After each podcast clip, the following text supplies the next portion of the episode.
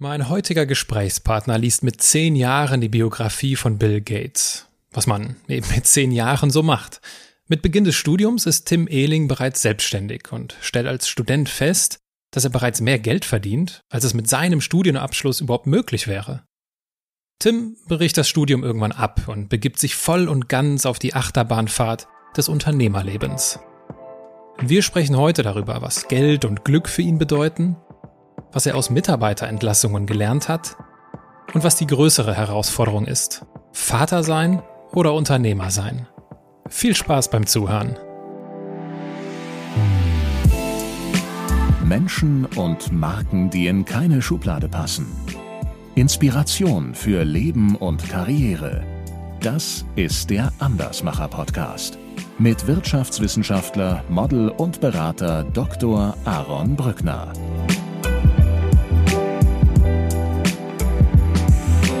Dass ich dann eben am Ende des Grundstudiums eigentlich schon mehr Geld verdient habe, als ich jemals über den Studienabschluss verdienen würde. Geld ist am Ende des Tages nicht das, was mich glücklich macht. Es ist das, woran ich als Unternehmer meinen Erfolg messe. Und dementsprechend glaube ich eben auch, dass es nicht nur ein tolles Produkt für den Konsumenten, sondern eben auch ein nachhaltiges Produkt für unseren Planeten ist.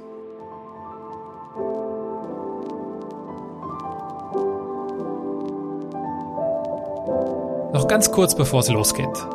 Falls ihr meinen nicht kommerziellen Andersmacher-Podcast unterstützen wollt, dann ist das jetzt möglich.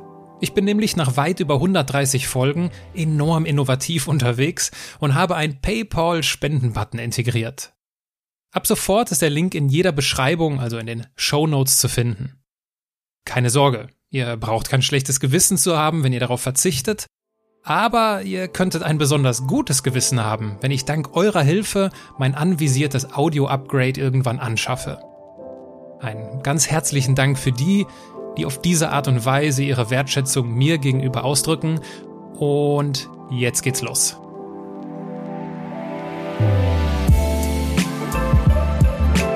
Tim, herzlich willkommen in meinem Podcast. Vielen Dank. Äh, könnte, könnte ich sagen, dass du und ihr ein Gewinner der Corona-Krise seid?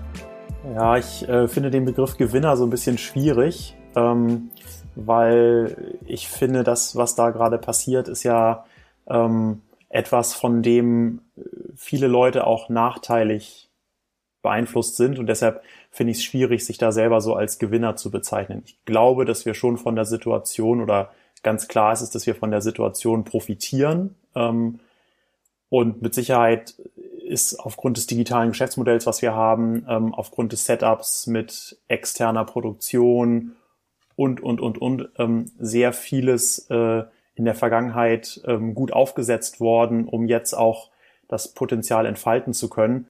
Aber den Begriff Gewinner finde ich in, dem Zusammenhang schwierig. Nachvollziehbar. ähm, wir wollen jetzt ja herausfinden, wie ich auf die Idee komme, dich als äh, oder euch, äh, dein Unternehmen als äh, Gewinner der Corona-Krise zu, zu bezeichnen.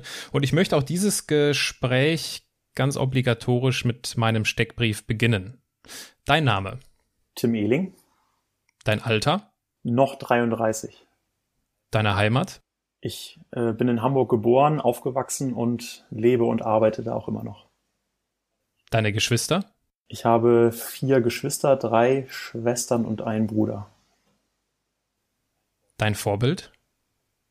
Mm, ich habe nicht so ein konkretes Vorbild, aber ähm, so ein Bill Gates ähm, finde ich schon sehr spannend äh, und auch gerade in der, äh, da er ja aktuell eher äh, bisschen kritisch von einigen Leuten betrachtet werde, möchte ich das auch nochmal hier äh, hervorbringen, äh, dass ich den schon lange ganz toll fand und nach wie vor auch sehr überzeugt davon bin, was der so tut.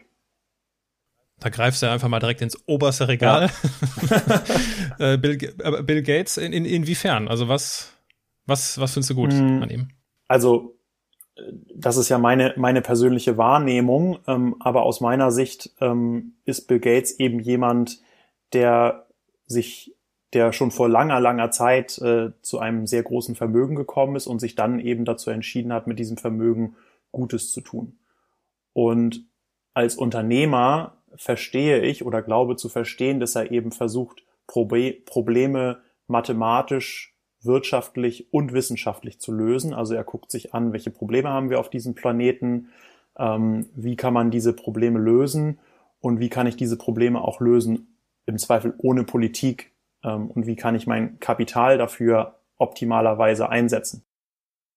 Und ich glaube, da gibt es wenige, die das so professionell und effektiv am Ende des Tages machen wie er.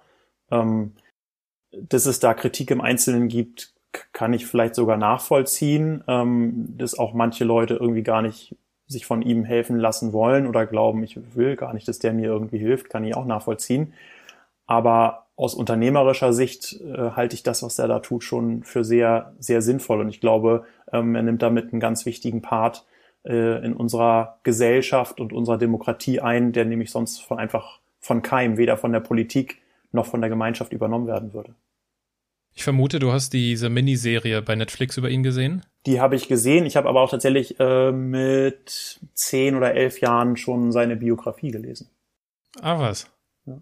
Mit zehn oder elf Jahren? Ja, ich kann es nicht mehr genau sagen. Ja, das äh, mein mein Opa hatte das Buch und ähm, dann habe ich mir das mal ausgeliehen und tatsächlich gelesen damals. Also mit zehn, elf habe ich draußen Fußball gespielt Tagsüber, tagsüber habe ich das auch gemacht, aber irgendwann muss man auch mal wieder reingehen. Also Bill Gates, ich, äh, ich weiche mal kurz hier von unserem Plan ab. Ich finde das einfach, äh, ich finde es schön, dass du ihn ansprichst. Ähm, ich finde ihn sehr inspirierend. Ich habe aber, also als abgesehen davon, dass er natürlich jetzt hier so das, das neue, das neue Feindbild ist, ne, was ich für übertrieben finde, Gleichzeitig habe ich vor, vor ein paar Wochen ein sehr, eine sehr differenzierte und eine sehr kritische Auseinandersetzung über seine Person und seine Vita gelesen und vor allem über seine aktuellen Dinge, die er macht. Und es ist, ich meine, der war früher auch ziemlich hardcore, ne? Also ist der, der ist jetzt nicht so ein, also ein sozialer Unternehmer ist es nicht. Und diese Nummer mit dieser Stiftung und so, das ist alles immer nett. Aber auch bei sowas bin ich immer dann doch noch skeptisch und sage mir, okay, ist das jetzt wirklich so zu 100 Prozent? Aber die machen gute Sachen, gar keine Frage. Ich bin aber, und das war auch der Aufhänger bei diesem Kommentar, den ich gelesen habe, ich weiß nicht mehr wo, das war der Aufhänger äh, während der Corona-Zeit, dieser, dieser, dieser Titel, diese, äh, diese Headline, ähm, Gates übt Druck auf die Regierungen aus. Mhm. Das war das Thema mit, hier, wir brauchen Impfstoff, wir brauchen Geld und wie auch immer. Und also das ist halt schon krass, ne? Das ist ein Geschäftsmann, das ist kein Wissenschaftler, ist kein Virologe, kein Mediziner, kein nichts. Ist ein, Geschäft, ein reiner Geschäftsmann, ein genialer Geschäftsmann, der Druck auf Regierungen, auf Regierungen, plural, ausübt. Und dieser Artikel setzte sich sehr kritisch damit auseinander, wie kann sowas sein, dass so jemand so viel Macht hat und auch so viel kostenlose Werbezeit in sämtlichen Fernseh, auf sämtlichen Fernsehkanälen bekommt, wo er halt nach seiner Meinung gefragt wird. Und da muss ich sagen, ja, habe ich so noch nicht drüber gedacht, drüber nachgedacht, finde ich berechtigt, den Punkt. Wie siehst du das? Hm, sehe ich, also sehe ich nicht so, weil, weil meine, meine Frage ist ja, ist man, sind wir jetzt, also sind wir grundsätzlich der Meinung, dass das, was er, was er erreichen will, falsch ist? Der Meinung bin ich nicht, weil meines Erachtens sagt der aktuelle Stand der, der Wissenschaft, dass ein Impfstoff benötigt wird, damit unsere Welt wieder zur Normalität zurückführen äh, kann. Ähm, dass Leute das irgendwie auslegen als äh, Bill Gates will alle Leute impfen. Nein, das ist äh, falsch. Das ist nicht das Ziel, sondern das Ziel ist ja nur, dass die Verfügbarkeit vorhanden ist. Und wenn ich wieder unternehmerisch denke und sage, ich will eine Verfügbarkeit erreichen, die, wo jeder Mensch auf der Welt die Möglichkeit hat, von etwas zu partizipieren, dann muss ich ganz groß denken und in ganz, ganz extremen Skalen denken und dann muss man eben auch äh, Druck ausüben und Geld investieren.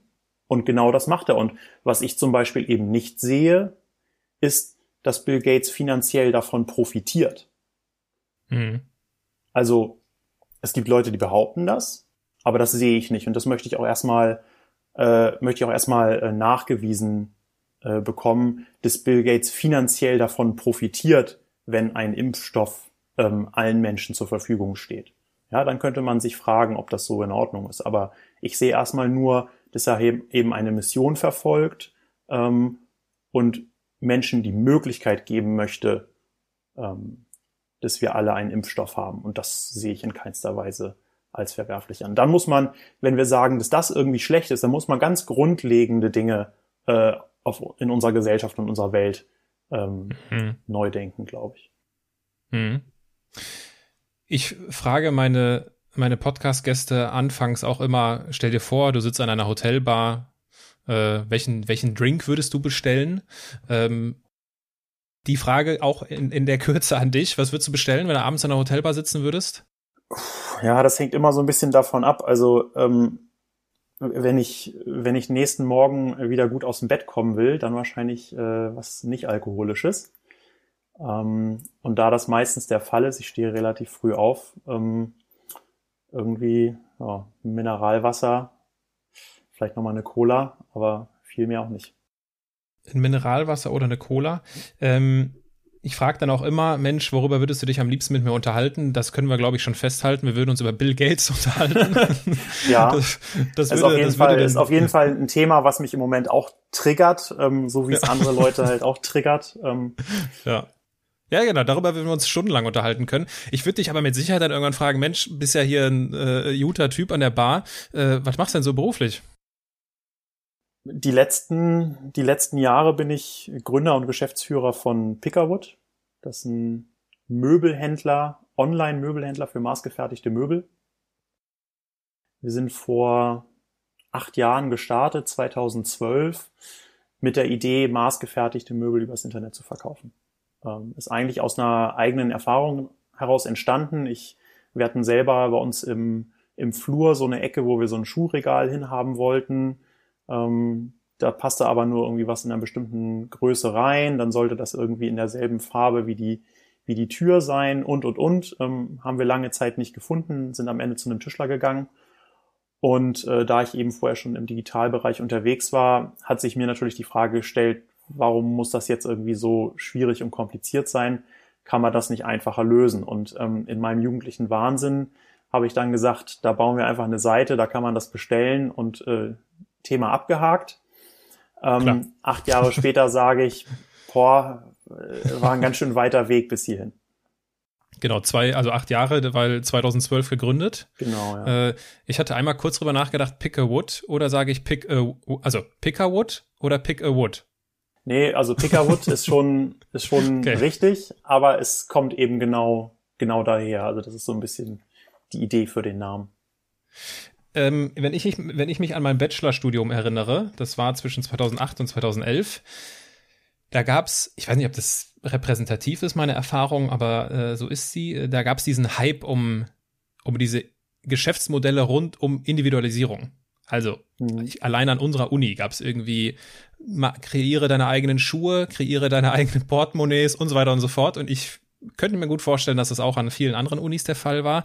Und die meisten von diesen Geschäftsmodellen gibt's nicht mehr. Warum gibt's euch noch? Aus meiner Sicht relativ, relativ einfache Antwort, weil bei Möbeln hast du halt eben, da gibt es ganz viele Gründe, warum es Sinn macht, die individuell anzufertigen. Also das erste ist irgendwie, ich habe halt einen bestimmten bestimmte Fläche, bestimmte Maße bei mir zu Hause und kann, wenn ich eben da passgenau ein Möbelstück reinstelle, dann kann ich diesen Raum optimal ausnutzen. Also auch das Thema irgendwie Räume, Wohnungen werden immer kleiner, ähm, Stauraum optimal ausnutzen ist irgendwie das eine. Dann hat man natürlich irgendwie so den, den Punkt Geschmack und Design. Also bei Möbeln macht es ja durchaus Sinn zu sagen, der eine will vielleicht mal ein rotes, der andere irgendwie ein, ein grünes oder der eine hat vielleicht schon einen Tisch aus einem bestimmten Material und will jetzt noch ein Regal oder ein Sideboard dazu haben. Ähm, dass man das jetzt irgendwie, äh, ja, dass ich jetzt meine Gummibärchen in, meinen, in einer individuellen Farbe bestellen kann, das ist halt irgendwie ganz schön, aber das löst halt deutlich weniger Probleme. So, und deshalb glaube ja, ich, macht das, bei, macht das bei Möbeln schon viel mehr Sinn. Und deshalb gibt es Pickerwood auch immer noch und äh, wird Pickerwood auch noch lange geben, da bin ich auch sicher. Da bin ich, stimmt, da bin ich bei dir. So, das ist so dieser natürliche Bedarf, der sich aus unserem Alltag ergibt. So, ich meine, alle, die uns zuhören, wie oft habt ihr euch schon gefragt, als ihr euer Portemonnaie in der Hand hattet, ah Mensch, ich hätte jetzt aber gern ein Portemonnaie, was so und so und so aussehen würde. Das kommt, glaube ich, nicht so häufig vor wie, ich wohne in einer Wohnung, muss irgendwas umräumen und ah, 20 Zentimeter zu wenig. Ja? Und dieser, diese Natürlichkeit des, des Problems, wie du es jetzt nennst, stimmt. Das ist dabei natürlich, das ist dabei natürlich sehr stark gegeben. Ähm, ich habe einen Beitrag im NDR von euch gesehen, wo und ich könnte mir vorstellen, dass das so der klassische Kundenfall ist. Ich meine, ihr werdet euch wahrscheinlich auch überlegt haben, welchen, welchen ihr da platziert. Also das Beispiel war, eine, eine Kundin wollte ein großes Bücherregal bauen, das war irgendwie über vier Meter und äh, da ist halt, da kannst du dann bei Ikea und so, musste gar nicht, musste gar nicht klingeln ähm, und der, der Tischler um die Ecke hätte irgendwie das Doppelte von dem gekostet, zu dem ihr es dann ähm, zur Verfügung stellen konnte. Das war so 9000 Euro, davon wurde gesprochen mhm. und der Tischler um die Ecke soll also das Doppelte gekostet haben. Wie beliebt seid ihr denn im klassischen Tischlerhandwerk? Ja, ich, ich glaube, die grundsätzlich ist die Begeisterung da nicht so groß. Äh, man muss aber eben auch ehrlicherweise sagen, dass natürlich das Tischlerhandwerk in den letzten Jahren ganz, ganz stark vom Bauboom profitiert hat. Okay. Das heißt, die meisten Tischler, die haben volle Auftragsbücher und wenn ich da als Endkunde hinkomme und sage, hier, ich will irgendwie mal so ein Möbelstück haben, dann überlegt er sich das zweimal, ob er das überhaupt machen will und ob sich das irgendwie für ihn lohnt. Ähm, klar, da gibt es irgendwie auch viele, die sich darauf spezialisiert haben, das ist dann vielleicht anders. Aber das heißt, ich glaube, wir verdrängen da am Ende des Tages aktuell niemanden, sondern bilden einfach ein oder bieten einfach ein Produkt für einen Bedarf, der teilweise nur sehr schlecht ähm, abgedeckt werden konnte. Und unsere Perspektive ist auch gar nicht, dem Tischler irgendwas wegzunehmen, sondern ich glaube, dass dieses Thema Individualität gerade bei Einrichtungen und Möbeln ähm, eben ein Bereich ist, der eigentlich erst noch erschlossen werden muss. Also unser Ziel ist es ja, das extrem einfach für den Kunden zu machen und äh, super convenient. Also Amazon-mäßig irgendwie heute bestellt, morgen geliefert, ist vielleicht ein bisschen übertrieben, aber mhm. ähm, wir sind perspektive schon äh, unterwegs äh, irgendwie bald auch mal irgendwie so in 14 Tagen dann so ein individuell gefertigtes Möbelstück auszuliefern, was ja schon ganz gut ist, glaube ich. Ja, klar. Ja. Und ich denke eben, dass wenn wir, wenn wir da erstmal sind, ähm, wir arbeiten eben auch sehr viel am Thema Usability auf der Webseite, weil auch das Gestalten und Planen eines solchen Möbelstücks ist halt sehr komplex. Das macht man ja nicht jeden Tag. Ähm, das heißt, da muss man den Kunden ja auch äh, an die Hand nehmen und ihm irgendwie ein sehr einfaches Tool zur Verfügung stellen. Da arbeiten wir sehr stark dran. Und ich glaube, dass eben diese Kon Kombination aus einer sehr hohen Verfügbarkeit plus einer sehr einfachen Bedienbarkeit langfristig einen ganz neuen Markt erschließen wird, den wir heute so noch gar nicht sehen und dass wir so eben eigentlich dem klassischen Möbelhandel in Anführungsstrichen was wegnehmen und gar nicht unbedingt dem Tischler, weil der Tischler, der ist immer noch super gut um dir irgendwie eine Treppe einzubauen oder wenn es jetzt irgendwie ganz hochkomplex wird und das irgendwie vor Ort nochmal zugesägt und angefertigt werden muss, dann ist auch immer noch der Tischler dafür der beste Partner. Aber für mhm. ganz viele Produktlösungen, wo man heute eben doch zu Ikea oder ins Möbelhaus geht und sich dann irgendwas von der Stange kauft, wo man ja auch sagen muss, ähm, wenn man sich mal die Preise im Möbelhaus anguckt und die Margen, die da äh, drauf genommen werden, da profitiert nicht der Kunde durch eine höhere Qualität, sondern ähm, da wird irgendwie der Produzent, äh, bei den Produzenten werden die Preise gedrückt und damit das Möbelhaus irgendwie 70 Prozent Rabatt geben kann. So, und das ist mhm. einfach auch ein Markt, der kaputt ist. Und ähm, wir spielen da eben ganz anders. Wir bieten eben zu einem fairen Preis eine sehr hohe Qualität an. Und ich glaube, das in Kombination mit den ganzen anderen Eigenschaften, die ich eben schon beschrieben habe, wird dann langfristig dazu führen, dass es eben auch sich weiter durchsetzt. Interessant fand ich, weil ich da überhaupt nicht dran gedacht habe, als ich mich angefangen habe, mit euch und eurem Geschäftsmodell auseinanderzusetzen. Das äh, Stichwort äh, Ökologie. Ökologie. Also es werden nur die Möbelstücke gebaut, die auch gebraucht werden. Genau. Ich finde, das ist ein, das ist eine sehr mächtige Mission. Total. Und ähm, das ist eben auch genau noch, noch einen Schritt weiter gedacht. Wir haben halt überhaupt kein Lager. Also wir mhm. ähm, fertigen eben wirklich jedes Möbelstück immer nur dann an, wenn der Kunde es bestellt und bezahlt hat. Und dadurch ähm, geht auch nichts zurück. Also wir haben fast keine Retouren, weil ähm, man überlegt sich schon zwei oder dreimal, äh, ob man jetzt wirklich sowas haben will und wie das aussehen soll, bevor man das bestellt. Ähm, und gleichzeitig brauchen wir eben auch nicht irgendwie tausende Möbelstücke irgendwo in China, Asien oder sonst wo bestellen und hierher schiffen, ähm, über lange Lieferwege hier dann im Lager äh, so lange warten, bis sie endlich verkauft sind, sondern es wird eben immer genau dann produziert, äh, wenn es benötigt wird. Und mhm. gleichzeitig, mhm. wir verwenden ausschließlich Hölzer hier aus der EU. Ähm, die EU sorgt dafür, dass alle Hölzer, die hier in Europa verkauft äh, und zur ähm, Produktion verwendet werden, nachhaltig sind. Ähm, kann man auch nachlesen. Die Wälder in Europa, die wachsen, also die nehmen nicht ab, sondern mhm. die nehmen zu. Ähm, zumindest ist das das, was äh, in den, den offiziellen, äh, offiziellsten Kanälen äh, kommuniziert wird, die ich so kenne. Ähm, und dementsprechend glaube ich eben auch, dass es nicht nur ein tolles Produkt für den Konsumenten, sondern eben auch ein nachhaltiges Produkt für unseren Planeten ist. Und jetzt ist es so, dass die, wenn ich so richtig verstanden habe, so die, der Durchschnittskunde der ist schon, äh, ist schon etwas älter, ne, so um die 50, glaube ich. Äh, es gibt so gewisse äh, Einrichtungsphasen, ne, so im Studentenalter, Hauptsache günstig. Danach, okay, vielleicht ein bisschen umfangreicher bei Ikea oder so äh, oder so, sonst wo, keine Ahnung. Und äh, später dann halt schon so, wenn die, wenn die Familie oder wenn die Kinder aus dem Haus sind, dass man sich dann äh, und Eigentum hat, ein bisschen mehr bereit ist, auch, auch zu investieren.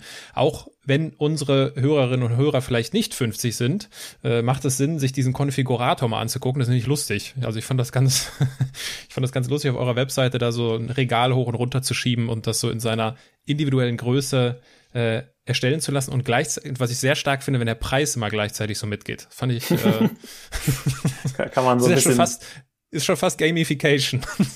das ist tatsächlich auch das Ziel. Also ich ähm, kommen wir vielleicht nachher nochmal zu. Also meine äh, vorherige Firma war ja im, im Spielebereich unterwegs. Insofern ähm, ist mir das Thema äh, Gamification ja durchaus bekannt und bewusst. Und ja. wir überlegen schon, wie wir das eben an der einen oder anderen Stelle da auch genau einbauen können. Und was ich eben, was ich gesagt habe, also wir haben in diesen Konfigurator ähm, bestimmt jetzt anderthalb Jahre Entwicklungszeit reingesteckt und uns eben auch auf einen agilen Entwicklungsprozess ähm, ja. umge, also sozusagen uns selber transformiert, um eben in der Lage zu sein, dieses digitale Produkt immer weiterentwickeln zu können. Also nie wieder zu sagen, der ist jetzt fertig, der bleibt jetzt so, sondern der wird jede Woche wird da irgendein ganz kleines Detail dran geändert, dann irgendwie gibt's mal irgendwie eine Beschwerde oder dann im nächsten Nutzertest sagen die Leute, nee, das gefällt uns alles nicht, ähm, dann wird's wieder rückgängig gemacht. Aber in der Regel versuchen wir eben da kontinuierlich Verbesserungen einzubauen. Und das sehen, sehen wir am Ende des Tages auch an unserer Geschäftsentwicklung. Wenn ich deinen, wenn ich deinen besten Schulfreund damals gefragt hätte, sag mal hier der Tim, was schätzt du mal, was aus dem mal werden wird? Was hätte der mir gesagt? Ja, also im, äh, im Abi-Buch stand Millionär, also insofern äh, ganz.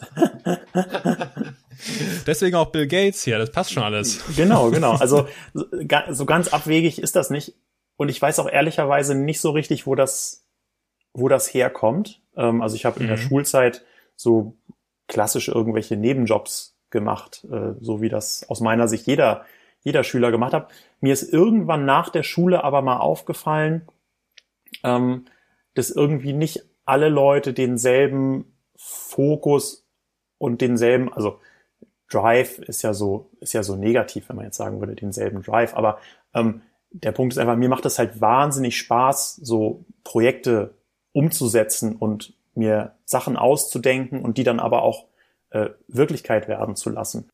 Und ich bin immer davon, auch schon zu Schulzeiten, immer davon ausgegangen, dass das jedem so geht. Weil für mich ist das ja, das ist ja meine Realität.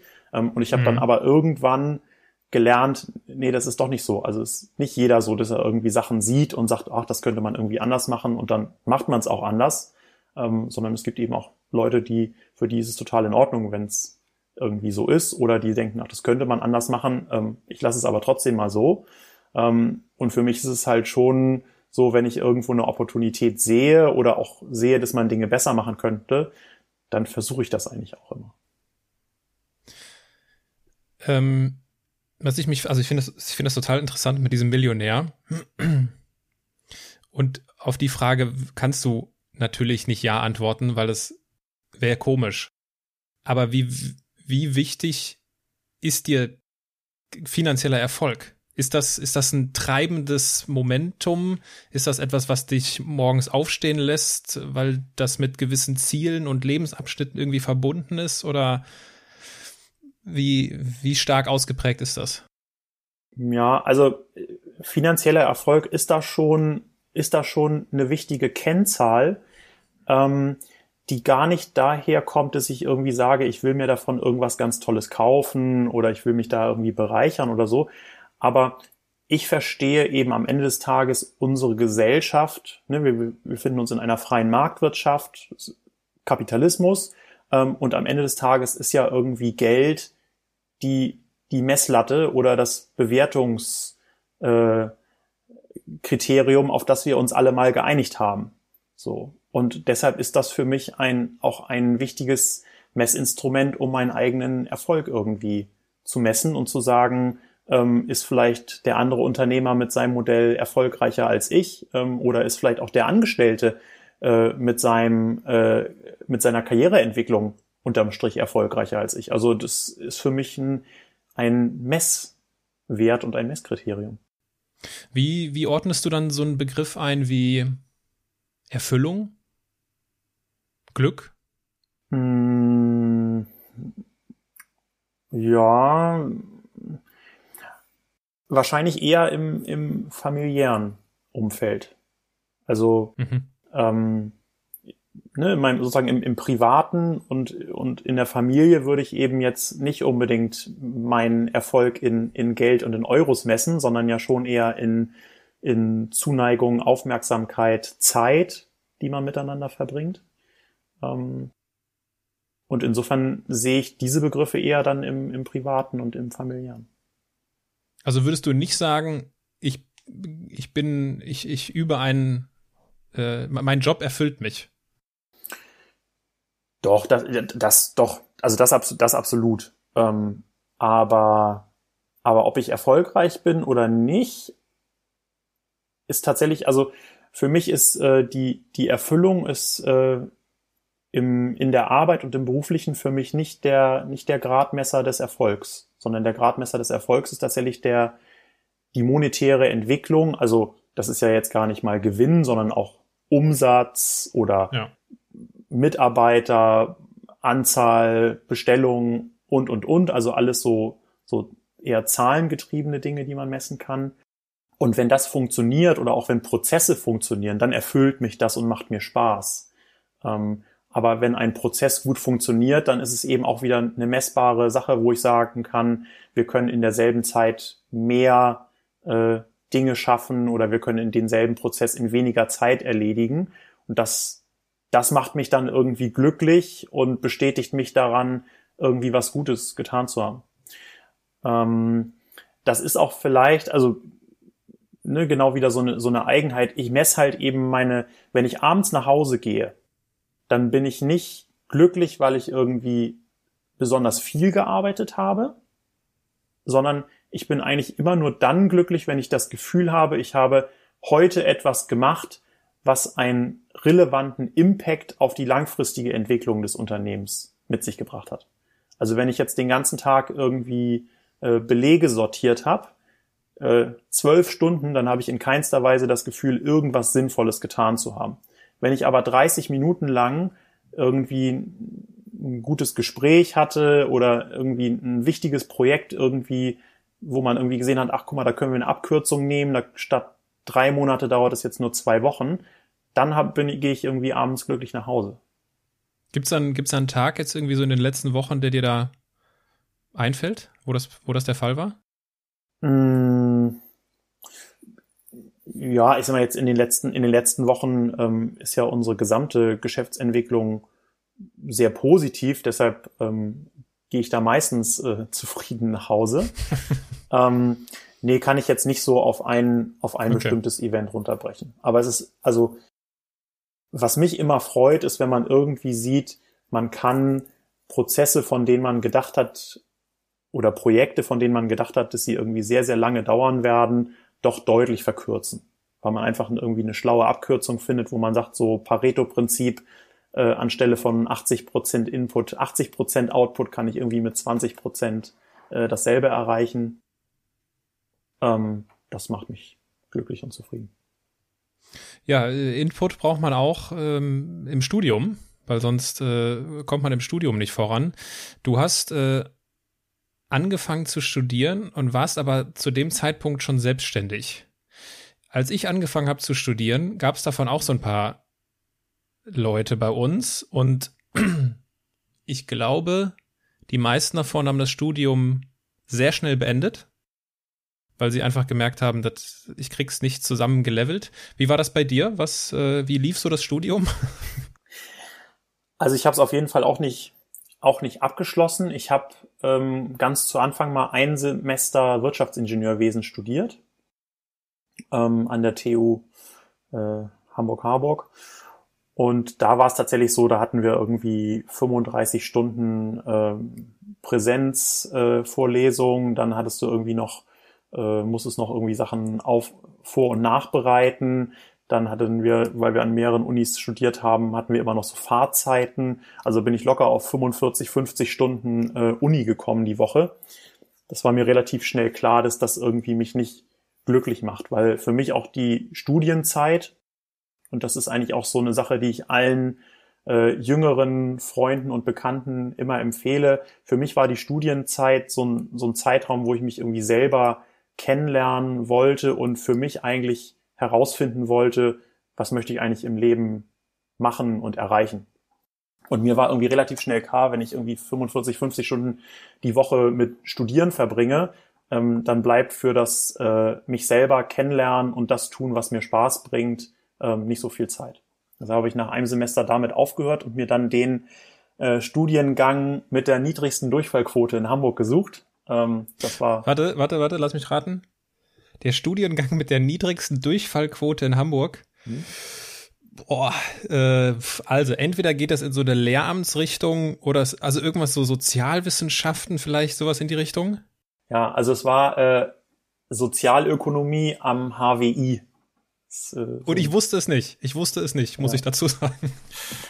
So ungefähr. Und ähm, da hatte man dann so, da hatte ich dann irgendwie so 17 Stunden die Woche. Das hat man dann irgendwie ganz gut hinbekommen. Irgendwie freitags frei und irgendwie immer nur von, von 9 bis 14 Uhr oder so Vorlesungen. Das war ganz entspannt. Und da habe ich dann tatsächlich ähm, genug Zeit gehabt, nebenbei selbstständig zu arbeiten. Also ich habe ja dann auch nicht irgendwie Däumchen gedreht, aber ähm, habe eben ähm, so Webseiten gebaut, habe für Kunden Webseiten gebaut und optimiert, ähm, aber auch eigene Projekte entwickelt. Und dann ist es tatsächlich eben im Zeitraum, also ich habe das Grundstudium abgeschlossen, die ersten vier Semester. In welchem Jahr sind wir gerade, ganz kurz? Äh, 2008, 2009. Okay, nur zur Einordnung. Und irgendwo da muss das gewesen sein.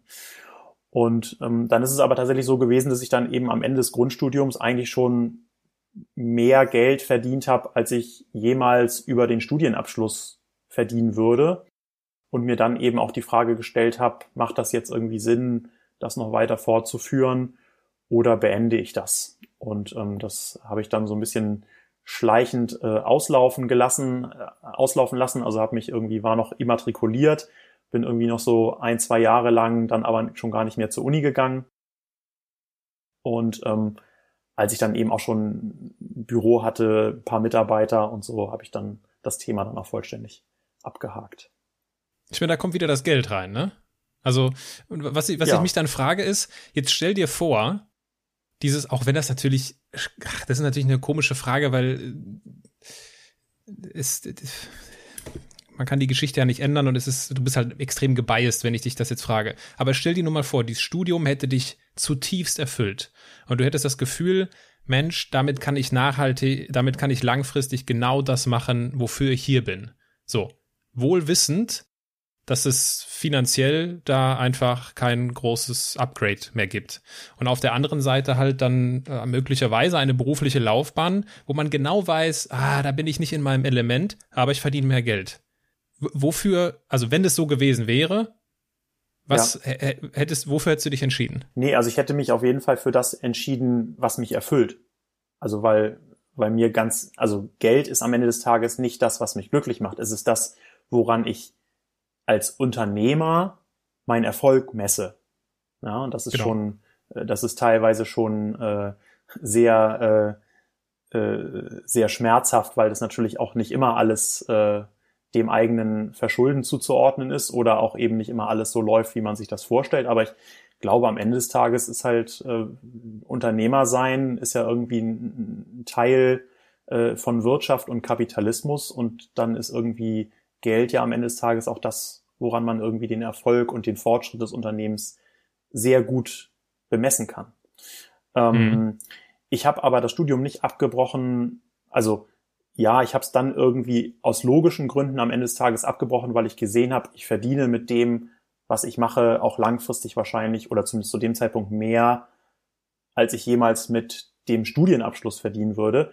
Aber das war ja nicht der ausschlaggebende Punkt, sondern der ausschlaggebende Punkt war, ich habe es getan, weil ich etwas gefunden habe, was mir Spaß macht. Also Projekte zu entwickeln, ähm, eine Firma aufzubauen, Unternehmer zu sein, das ist ja das, was mir irgendwie grundsätzlich Spaß macht. Ähm, und deshalb habe ich das getan. Das hat sich dabei um eine Online-Marketing-Agentur gehandelt. Du hast dann später ein Vermarktungsbusiness für Online-Spiele aufgebaut. Beide Unternehmen äh, hast du verkauft. Ich würde dich jetzt so als Typ einschätzen, dass du schon sehr viele Geschäftsideen in deinem Leben gehabt hast. Mhm. Äh, wenn man so problemorientiert durch die Welt läuft. Was war denn so, was war denn so das Verrückteste unter den Geschäftsideen? Oh, das ist eine, das ist eine gute Frage. Also ich habe tatsächlich eigentlich zu dieser Agenturzeit ähm, haben wir eben einerseits Kunden betreut, aber eben auch so immer wieder eigene Webprojekte gebaut. Und ich habe das irgendwann mal so so ein bisschen überschlagen und ich habe tatsächlich in dieser in dieser Zeit ähm, über 40 Projekte gebaut und entwickelt und live gestellt und ganz oft ähm, funktioniert es dann eben auch nicht, äh, natürlich. Und das Lustige war, ich habe es halt eben damals auch in keinster Weise als Scheitern gesehen, wenn so ein Projekt mal nicht funktioniert hat. Sondern es war eigentlich immer nur, ich habe es wirklich immer so auch nur als Test angesehen. Ne? Man hat was ausprobiert, man hatte eine verrückte Idee und eine Woche später hat man irgendwie eine, eine Seite dazu live gestellt. Und wenn es irgendwie funktioniert hat, dann hat man mehr Zeit da reingesteckt und wenn es auch dann nicht funktioniert, dann hat man es einfach wieder sterben lassen. Ähm, verrückte Ideen ganz viel. Ich erinnere mich aber noch an ein, an ein ganz schmerzhaftes Erlebnis, ähm, äh, wo ich vielleicht nochmal drüber berichten kann. Und zwar war eins dieser vielen Projekte, was wir gemacht haben, das war so ein Preisvergleich. Ja, also klassischer Produktpreisvergleich. Und den haben wir irgendwie gebaut und getestet und dann irgendwie Google-Anzeigen dafür geschaltet. Und als das so anfing zu funktionieren, habe ich gesagt, okay, das ist jetzt irgendwie mal eine Sache, da muss man mal ein bisschen mehr Zeit und Kapazitäten äh, drauf einsetzen. Und habe ich irgendwie einen tollen Mitarbeiter gefunden, äh, der hatte irgendwie drei Monate Kündigungsfrist bei seinem alten Job, haben hab den äh, angestellt, haben eben diese drei Monate gewartet, bis der kommt und an dem Morgen an dem Morgen, wo äh, der eben seinen ersten Arbeitstag hatte, ja, komme ich so eine halbe Stunde vor dem irgendwie ins Büro und gehe irgendwie durch meine E-Mails und sehe irgendwie so die E-Mail von Google, hier, äh, ihr Account wurde geschlossen äh, wegen Verstoß gegen unsere äh, Richtlinien. Äh, tschüss, auf Nimmerwiedersehen. Aua. Ähm, und ich wusste halt eben so eine halbe Stunde später, kommt jetzt hier der Typ ins Büro und will hier anfangen als Projektmanager für das Projekt, äh, was es dann aber irgendwie zumindest erstmal nicht mehr gab. ähm, das war so einer dieser sehr schmerzhaften Momente, wo man sich dann erstmal irgendwie hinsetzt und überlegt, puh, was, was machen wir jetzt eigentlich alternativ? Was, ja, was hast du gemacht? Ähm, wir haben also wir haben dann irgendwie noch versucht, dieses Projekt auf Biegen und Brechen dann irgendwie zum Laufen zu kriegen, aber haben es dann nicht mehr, nicht mehr geschafft. Und haben dann aber eben als eine dieser vielen anderen Ideen, die ich eben dann mal so ausprobiert hatte, war eben dieses äh, so ein Vermarktungsportal für Online-Spiele, was dann eben glücklicherweise recht gut funktioniert hat. Und dann war eben das sein, seine Aufgabe und äh, der ist dann auch ah, okay. bis zum Verkauf der Firma und darüber hinaus eben dann auch dabei damit an Bord geblieben. Also ähm, Mhm. das Ende der Geschichte war durchaus positiv, aber ich, ich erinnere mich eben immer noch an diesen Tag, wo ich so morgens, wo man so euphorisch äh, ins Büro geht und sagt, jetzt endlich kommt der und dann hat, hat man da jemanden, dann geht's richtig los. Ich meine, das war damals ja auch noch zu einem Zeitpunkt, da hatte man vielleicht irgendwie fünf, sechs Mitarbeiter, da war das dann auch echt noch irgendwie was, was Dolles, wenn da jetzt jemand Neues angefangen hat und ähm, und dann kommst du irgendwie so ins Büro und denkst, Mist, jetzt ist hier irgendwie echt äh, die Kacke am Dampfen. Und solche Momente hat man natürlich immer wieder, aber es Bleib, bleibst du bei sowas, bleibst du bei sowas ruhig? Bist du so jemand, der dann so in sich kehrt, in sich geht? Oder musst du auch mal irgendwie was gegen die Wand schmeißen? Nee, ich bin, bin dann jemand, der das eher so in sich hinein frisst und das dann so lang, langfristig äh, verdaut. Ähm, Okay. Also ja, aber das äh, ich habe tatsächlich gemerkt, also solche Momente hat man ja als Unternehmer immer wieder und ich merke, dass man über die Zeit immer besser darin wird. Also das sozusagen Probleme, wo ich früher irgendwie schlaflose Nächte gehabt hätte, die habe ich heutzutage nach fünf Minuten schon wieder vergessen. So, weil ich einfach weiß, die Welt dreht sich weiter und das, was heute irgendwie noch als Problem angesehen wird, das ist es morgen schon nicht mehr. Ähm, ganz klar, das letzte Mal, ähm, als ich definitiv schlaflose Nächte hatte, war irgendwie, als das Thema Corona hier in Deutschland äh, groß aufgepoppt Mhm. ist. Ähm, und zwar lustigerweise äh, meine schlaflose, meine schlaflose Nacht war, und meine erste schlaflose Nacht war, ähm, ich wollte abends ins Bett gehen und meine Frau hat zu mir gesagt, hast du gehört, was da in Italien passiert? Und ich, nee, wieso? So, ja, da sind plötzlich ganz viele äh, Corona-Fälle jetzt. Ne? Das war ja so dieser Tag, wo in Italien von heute auf morgen irgendwie 200 Infektionen ähm, aufgepoppt sind. Und das hat sie mir so kurz vorm Schlafengehen gesagt. Und ich so, okay, und habe mich ins Bett gelegt, bin, bin eingeschlafen und so nachts um zwei oder drei bin ich aufgewacht, habe gesagt so, ach du Schande, ne? wenn das in Italien ist, dann kommt das jetzt nach Deutschland. Und was bedeutet das dann irgendwie für unser Geschäft? Ne? Irgendwie so, also sozusagen die gesamte Entwicklung war mir irgendwie zu dem Zeitpunkt klar. Ähm, und das war auch dann tatsächlich so eigentlich von da an, das war ja irgendwo so Mitte Jahr, Februar, glaube ich.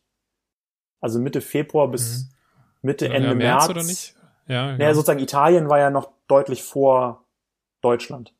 Ja, ich, ja, genau. Ich weiß, ich weiß jetzt nicht, wann da, also ich kann mich an diese, an diese LKW da vom Militär erinnern. Ich weiß nicht, wann das war. Es kann sein, dass das noch im Februar war.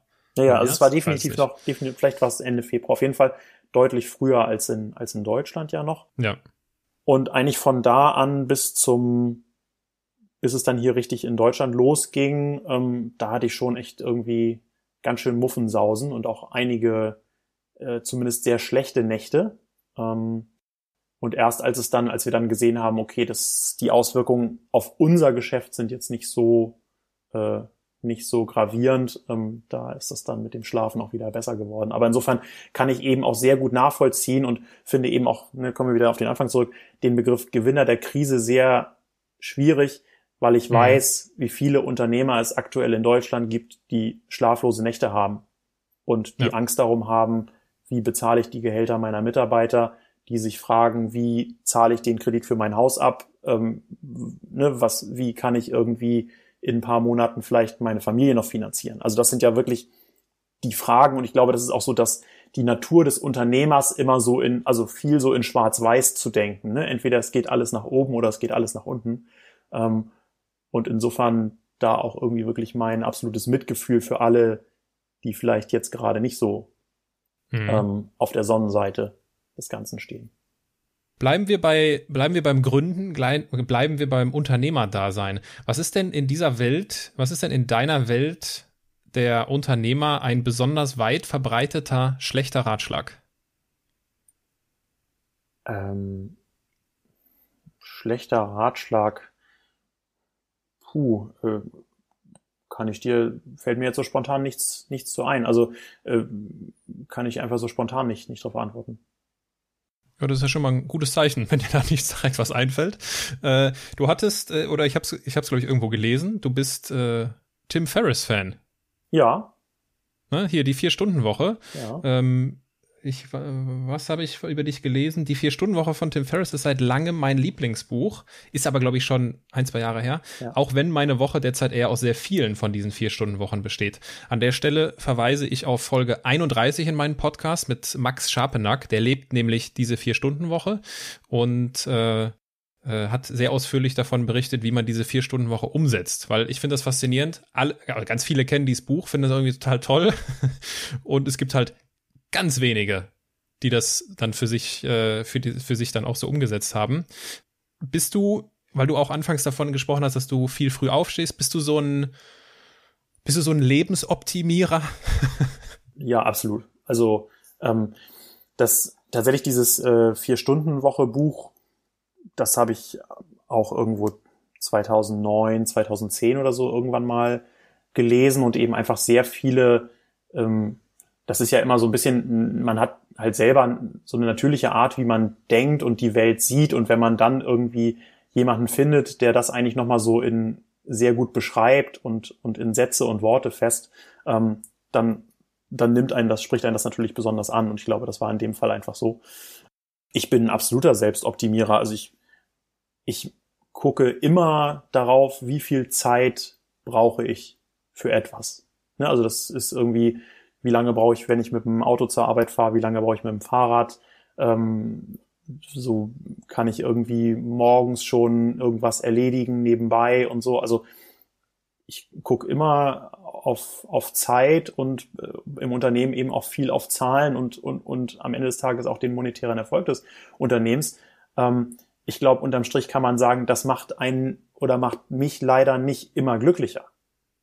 Also mhm. das ist vielleicht und das, wenn wir jetzt nochmal zu deiner Frage von eben zurückkommen, äh, was wäre jetzt irgendwie ein Ratschlag für einen Unternehmer, ähm, dann glaube ich, sollte man schon auch immer daran, darauf achten, dass man am Ende des Tages sehr glücklich ist mit dem, was man tut oder immer glücklicher wird. Und ähm, das bin ich so als äh, ganzheitlicher Selbstoptimierer halt nicht immer, weil mir natürlich auch irgendwie immer sehr bewusst ist, was vielleicht gerade nicht optimal läuft oder was man noch besser machen könnte. Aber ich habe irgendwie auch gelernt, dass das halt irgendwie meine Natur ist. Und ähm, also ich habe sagen auch immer mal versucht, so nee, und ich will jetzt mehr so ähm, gucken, dass ich irgendwie einfach nur das mache, was mich glücklich macht und so. Aber ich habe irgendwann gemerkt, es ist einfach meine meine Natur nicht immer ganz zufrieden mit allem zu sein. Und das ist halt am Ende des Tages auch irgendwie mein Antrieb, der mich dann äh, dazu bringt, viele Dinge zu tun. Also. Das klingt nach einem sehr schmalen Grad, ne? So dieses, das ist meine Natur, so tick ich, aber auch nicht irgendwie getrieben zu werden von seiner Natur. Ja. Also das, das schwingt ja so, vielleicht meinst du das auch, dieses mit dem, dass dich das irgendwie nicht immer glücklich macht. Das schwingt ja so ein bisschen damit, immer so dieser, dieser Blick auf, ah, das fehlt dir aber noch. Jetzt musst du noch ein bisschen schneller, noch ein bisschen höher, noch ein bisschen weiter. Das kann einen ja auch in einem sehr destruktiven Sinne antreiben. Absolut. Absolut. Und das ist auch genau, also eigentlich auch in diesem äh, Schwarz-Weiß-Szenario, wenn man jetzt irgendwie, solange ich irgendwie als Unternehmer das Gefühl habe, das geht irgendwie gerade bergauf, dann ist das total einfach zu handeln, weil ich irgendwie sage, naja, okay, ist jetzt gerade noch nicht perfekt, aber wird halt, ne, ich arbeite dran. Aber in dem Augenblick, wo es halt irgendwie gefühlt gerade bergab geht, ähm, kann es halt total schnell auch, auch schmerzhaft und destruktiv werden. Ähm, und das ist dann eher die Herausforderung, damit umzugehen. Wie, wie gelingt dir das? Was sind da so deine, deine Kompensationsstrategien? ja, also so, so ganz, äh, also meine größte Kompensationsstrategie ist ehrlicherweise immer zu versuchen, es nicht so weit kommen zu lassen. Also so immer so ein Plan B und Plan C parat zu haben. Ähm, das ist eigentlich meine Strategie, um es damit quasi nie alles äh, äh, aus, dem, aus der Bahn läuft. Aber ähm, wenn es mal so aus der Bahn läuft, und das war ja gefühlt eben zumindest irgendwie Mitte Februar bis Mitte, mhm. Mitte Ende März so, ähm, dann ist das einfach unangenehm. Das macht dann auch keinen Spaß. Also dann, dann äh, fragt man sich vielleicht auch schon mal, warum, äh, warum tue ich mir das alles an? Aber andererseits hat man halt eben auch die letzten ich bin, habe 2008 meine erste Firma gegründet, also die letzten zwölf Jahre eben 90 Prozent äh, der Zeit ist halt irgendwie macht halt Spaß und motiviert einen und ist gut. Und zehn Prozent ist halt eben aber dann auch manchmal sehr, sehr schmerzhaft und unangenehm. Aber ich glaube, das ist einfach auch äh, so, wie er auch äh, geboren werden und sterben zum Leben dazu gehört, ähm, gehört das halt eben auch zum Leben dazu. Also es ist wahrscheinlich einfach mhm. akzeptieren mhm. und dann äh, Arschbacken zusammen und äh, durch. Ja, du hast eben davon gesprochen, dieses, äh, von diesen schlaflosen Nächten und dass du mittlerweile bei Dingen, wo du früher noch eine schlaflose Nacht hattest, heute ne, easy mit umgehen kannst. Da stelle ich mir die Frage, ist das etwas, ist das etwas, was ich lernen kann? Also, Beispiel, du liest ein Buch von Tim Ferriss, total inspirierend, und er erklärt dir anhand von irgendwelcher Hacks und Strategien, wie du solche schlaflosen Nächte besser bewältigen kannst. Oder ist das etwas, was ich nur durchs Machen, nur durchs Erleben lernen kann, weil ich quasi meinen Referenzpunkt immer weiter nach oben setze und sagen kann, ja gut, also schlimmer als beim nächsten Mal, als beim letzten Mal ist es ja nicht, von daher, also kommt das, kann, kann ich das lernen oder kann ich das nur, kann ich nur die Erfahrung machen? Wie siehst du das? Ich, ich glaube, ähm, teils, teils. Also ein Teil kann man mit Sicherheit ähm, verbessern durch ähm, Erfahrung von anderen. Also indem ich einfach auch von anderen Leuten höre, welche Erfahrungen haben sie gemacht, äh, wie sind sie damit umgegangen, ähm, wie ist das Leben danach weitergegangen. Und ähm, andere Sachen muss man einfach ein paar Mal erlebt haben. Also ich weiß zum Beispiel eine Sache, die mich jahrelang wahnsinnig äh, gestresst hat, ist immer, wenn ich einen Mitarbeiter entlassen musste. Ja, also mhm. wenn ich einen Mitarbeiter kündigen, gekündigt habe, ähm, dann hat mich das, also im Zweifel hat man das vorher schon mal ein paar Wochen vor sich hergeschoben, weil man die Entscheidung gar nicht herbeiführen wollte. Ähm, und dann aber auch dann dieses Gespräch zu führen und also das hat mich immer total, äh, total fertig gemacht. Und da ist mit Sicherheit zum einen irgendwann die immer wieder, also ich meine, ne, wie gesagt, seit zwölf Jahren Unternehmer, ich habe bestimmt 15, 20 Leute, vielleicht auch mehr entlassen in meinem Leben. Das gehört halt einfach zum Unternehmertum dazu. Ja, haben ja auch Leute selbstständig gekündigt. Die allermeisten sind glücklicherweise immer da geblieben, aber das gehört ja auch einfach dazu ähm, in der Weiterentwicklung. Und heutzutage äh, habe ich aber auch einfach einen ganz anderen Blick auf die Situation, weil in der Regel ist es ja so, wenn man jemanden entlässt oder entlassen muss, ähm, dann ist es ja, weil alle anderen alle anderen Möglichkeiten und Maßnahmen gescheitert sind. Ne? Also irgendwie, man hat nochmal drüber gesprochen, man hat ihm andere Optionen aufgezeigt, man hat irgendwie vielleicht andere Lösungen gesucht. Ähm, es geht einfach nicht. Und ich glaube, am Ende des Tages äh, ist einfach auch die Erfahrung, gesehen zu haben bei Leuten, die man selber gekündigt hat oder die vielleicht auch von sich aus gekündigt haben und dann hinterher was anderes gemacht haben, dass die hinterher möglicherweise glücklicher waren als vorher, ist für mich eigentlich das, was, was mir diese Situation und Entscheidung heutzutage deutlich einfacher machen, weil ich eben für mich selber sage, und das versuche ich dann eben auch immer den Leuten so zu kommunizieren, ähm, die, das Leben geht ja weiter. Und im Zweifel ist ja diese negative Erfahrung jetzt, ist ja auch nur die Chance, etwas, etwas Neues und etwas anderes zu machen. Ne, wenn meine, mhm wenn es Pickerwood jetzt nicht mehr geben würde morgen oder ne, sagen wir, Corona wäre ganz schlimm für uns gewesen und äh, es hätte uns hinterher nicht mehr gegeben, dann hätte ich ja auch was Neues gemacht. Dann hätte ich ja auch neu angefangen und vielleicht hätte ja auch dieses Neue ähm, mich hinterher noch glücklicher gemacht. Ähm, und insofern einfach auch dann eben über Lernen, über Reflexion der Situation irgendwie zu sehen, ähm, jede, jede Katastrophe ist halt auch eine Chance ähm, so. Mhm. Du ähm, hast äh, 2008 das erste Mal gegründet. Das sind jetzt zwölf Jahre, oder? 2008 war ja, richtig, ja, ne? Ja. Ähm, sprichst ja auch davon, hast, hast genügend Achterbahnfahrt-Erfahrung, äh, so dass es dir wahrscheinlich auch in solchen Momenten auf einer ganz menschlichen Ebene gelingt, authentisch zu kommunizieren, dieses, hey, das Leben geht weiter. Weil das kann ja ganz schnell zynisch sein. So, ja, komm, hier, stell dich mal nicht so an, das Leben geht weiter. Aber ich glaube, dadurch, dass du die eigenen Erfahrungen gemacht hast, kannst du das äh, auch äh, dementsprechend transportieren. Ähm, das heißt, du bist, du, du bist ein, du bist nicht nur ein Andersmacher, sondern du bist halt auch ein Macher. Äh, warum Das, das erscheint dann schon fast zu, zu einem Widerspruch, oder erscheint mir wie ein Widerspruch für mich. Warum nimmst du dann, wenn ich sie sehe, zwischen 2012 und 2014 an einem Entrepreneurial Masters Programm, äh, Programm an der, am MIT teil? Was hast du dir, was versprichst du dir von sowas? Mich selber weiterzuentwickeln. Also, ich habe ja, ich habe ja eben nie gelernt, Unternehmer zu sein, sondern ich bin das ja einfach irgendwie geworden und ich hatte auch in den ersten, ersten Jahren hatte ich auch immer so ein bisschen die Angst, irgendwann stehen zu bleiben. Ja, also mhm. einfach mhm. äh, nicht mehr weiter, nicht mehr dazu zu lernen. Ähm, und es gibt ja, es gibt so viele tolle Sachen, die man lernen kann über Leadership, ne, Mitarbeiterführung, aber auch über Finanzierung, über Geschäftsmodelle, ne, kann, wie kann ich mich irgendwie äh, smart aufstellen und und und. Da gibt es so viele Dinge, die man lernen kann. Und ähm, das war eben damals eine Möglichkeit und das war ein, eine super Erfahrung. Also es war ein Programm, ähm, da sind 60 Unternehmer aus der ganzen Welt äh, über einen Zeitraum von drei Jahren eben immer einmal pro Jahr für eine Woche da ans MIT äh, gekommen und haben eben dann von wirklich, wirklich sehr, sehr äh, hochrangigen Speakern eben auch Geschichten, ähm, Erfahrungen geteilt bekommen und das hat mich wahnsinnig weitergebracht und von, von dieser Erfahrung zehre ich auch, auch immer noch.